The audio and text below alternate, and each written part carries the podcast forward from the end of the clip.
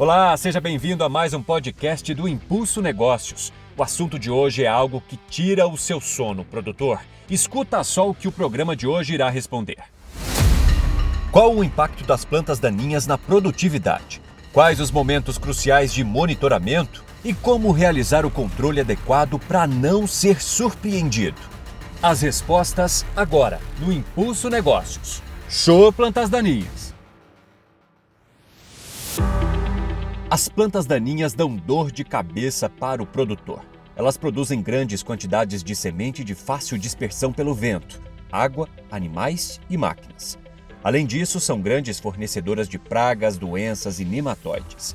Algumas das espécies podem provocar problemas durante a colheita, como o embuchamento na colhedora. Segundo pesquisa da Embrapa, as infestações por plantas daninhas podem acarretar perdas de até 90% em casos extremos, sendo que, na média, os prejuízos ficam entre 13% e 15% no Brasil. Para entender mais o assunto, batemos um papo com uma autoridade sobre plantas daninhas, o professor da Universidade do Paraná, Arthur Arrobas. Planta daninha tem, por definição, qualquer espécie vegetal que esteja ocorrendo em determinado local, em determinado momento, interferindo em algum interesse do homem. Né? Então, uma planta daninha ela pode ser desde uma erva até uma árvore. Se ela estiver naquele local que não era para ela estar, né, interferindo na produtividade, na qualidade dos alimentos, de fibra, de energias produzidos, ela vai estar sendo considerada como uma planta daninha. Para combater as plantas daninhas, o primeiro passo é identificar as espécies. Dentre as plantas daninhas que se destacam no grupo das folhas largas, temos caruru, picão preto, trapoeraba e buva, já no grupo das folhas estreitas temos o capim braquiária, capim amargoso e capim pé de galinha. Hoje a gente tem enfrentado uma situação uh, dificultosa a nível mundial e não é diferente no, no nosso país, que são as plantas daninhas com tolerância e resistência a herbicidas, principalmente aquelas que possuem elevadas características de agressividade. Então a gente pode citar, uh, por exemplo, capim amargoso, né, uma gramínea infestante resistente a graminicidas, resistente a glifosato.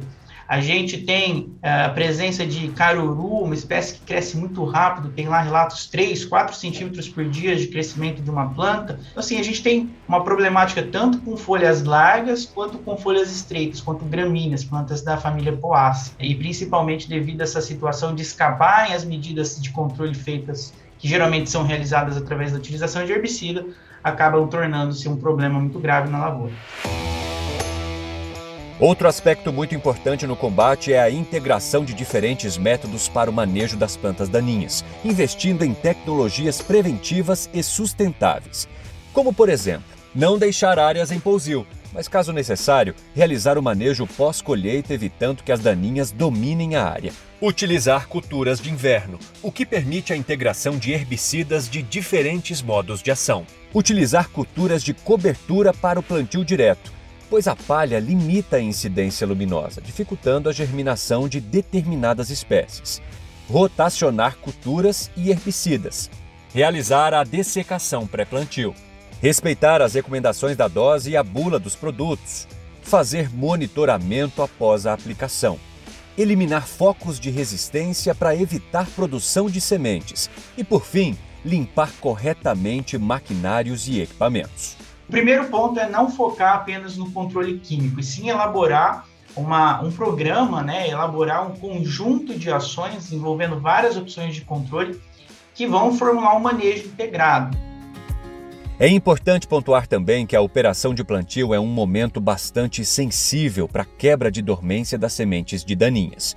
Assim, a aplicação de pré-emergente durante a semeadura consiste num importante mecanismo de proteção, controlando o banco de sementes e podendo reduzir em mais de 80% o surgimento dessas invasoras no começo do ciclo, como explica o especialista em resistência de plantas daninhas e herbicidas Gilmar Piccoli.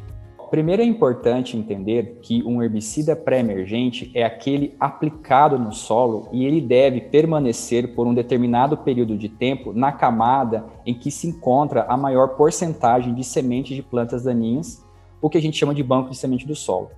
Então, os herbicidas pré-emergentes, eles atuam inibindo a germinação dessas sementes presentes nesse banco de semente do solo, proporcionando assim uma vantagem competitiva da cultura perante as plantas daninhas.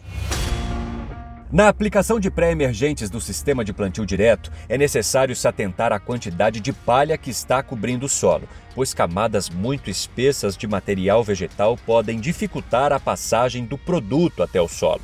Nesse período, é ideal utilizar herbicidas que controlem tanto plantas de folhas largas como de folhas estreitas, com foco num amplo espectro de ação e um bom efeito residual. Aqui vale ressaltar, produtor, com um bom manejo realizado no período de pré-emergência, fica mais fácil realizar o controle das daninhas que surgirem nas lavouras posteriormente, complementando o controle através da aplicação de pós-emergentes. Então, essa junção de tecnologia de semente com de herbicidas proporciona uma excelente experiência, além do manejo de plantas daninhas, que vai ser eficaz, também no final uma boa produtividade, que é o que interessa para o agricultor no final do dia. As aplicações em pós-emergência devem ser realizadas de acordo com as daninhas identificadas e estágios em que elas se encontram. Recomenda-se que, para folhas largas, as aplicações sejam realizadas desde as primeiras folhas verdadeiras até 6 a 8 folhas, enquanto para folhas estreitas, até 4 folhas. Isso dependerá também do herbicida a ser utilizado, mas, no geral, após esses estágios, o controle passa a perder a eficácia. Com o aparecimento das plantas RR tolerantes ao herbicida glifosato, a aplicação desse produto em pós-emergência passou a ser um grande aliado do agricultor em áreas infestadas com plantas daninhas de difícil controle. Quanto às recomendações para a operação, os melhores horários para a aplicação estão atrelados a temperaturas amenas e umidade relativa superior a 60%, verificadas no início da manhã e no final da tarde. E atenção! Os horários se referem à aplicação de herbicidas pré-emergentes. Outro ponto importante é que as daninhas não devem estar em condições de estresse, como falta de água, pois isso pode dificultar a absorção dos produtos. São ações que fazem com que no final a operação seja uma operação de qualidade. Além disso, é muito importante ter em mente a limpeza é, não só do tanque de pulverização, mas todo o sistema de pulverização logo após a aplicação. Então é importante que o agricultor ele tenha em mente não só limpar o tanque, mas as mangueiras, as pontas e que essa manutenção ela seja frequente, que ele não faça apenas uma manutenção corretiva, mas sim uma manutenção preventiva, ou seja, uma inspeção periódica desse pulverizador. O Leandro Bertoluzzi é produtor de soja e milho em Campos de Julho, Mato Grosso. Ele é um bom exemplo, pois tem conseguido controlar bem as plantas daninhas. As mais recorrentes aqui são que tem mais difícil controle hoje é amargoso, é fedegoso, vulva, mas todas elas a gente tem conseguido manejar bem por enquanto. Para conter a invasão na lavoura, o Leandro adotou a seguinte estratégia. Vai desde um manejo, um manejo com pré-emergente, né, um, um pós-emergente bem feito, o uso de um um adjuvante legal para você fazer um, desde uma dessecação ou até um pós-emergente bem feito para ficar bom. E ele ainda faz um alerta importante. Muita gente tenta economizar no manejo. Eu acho que o manejo não, não começa pelo, pela, pela economia, começa pelo, pela coisa sendo bem feita. Aplicação correta, na hora certa, pré-emergente, pós-emergente, uma dessecação bem feita. Né? Então, acho que tudo isso vale a pena. E uma safrinha usando um glifosato bom e uma quantidade boa de atrazina. Outra aliada dos agricultores no controle de plantas daninhas é a agricultura digital. Com as ferramentas do FieldView, o produtor consegue acompanhar as aplicações em tempo real, visualizando os mapas de vazão de produtos, velocidade da aplicação e performance do maquinário. Os mapas de satélites gerados pela plataforma também podem auxiliar na identificação das daninhas no campo, através de variações de cores que representam o desenvolvimento vegetativo da lavoura. Ou seja, você, produtor, precisa de estratégia e planejamento para combater essas invasoras. E lembre-se: manejar plantas daninhas é administrar um problema.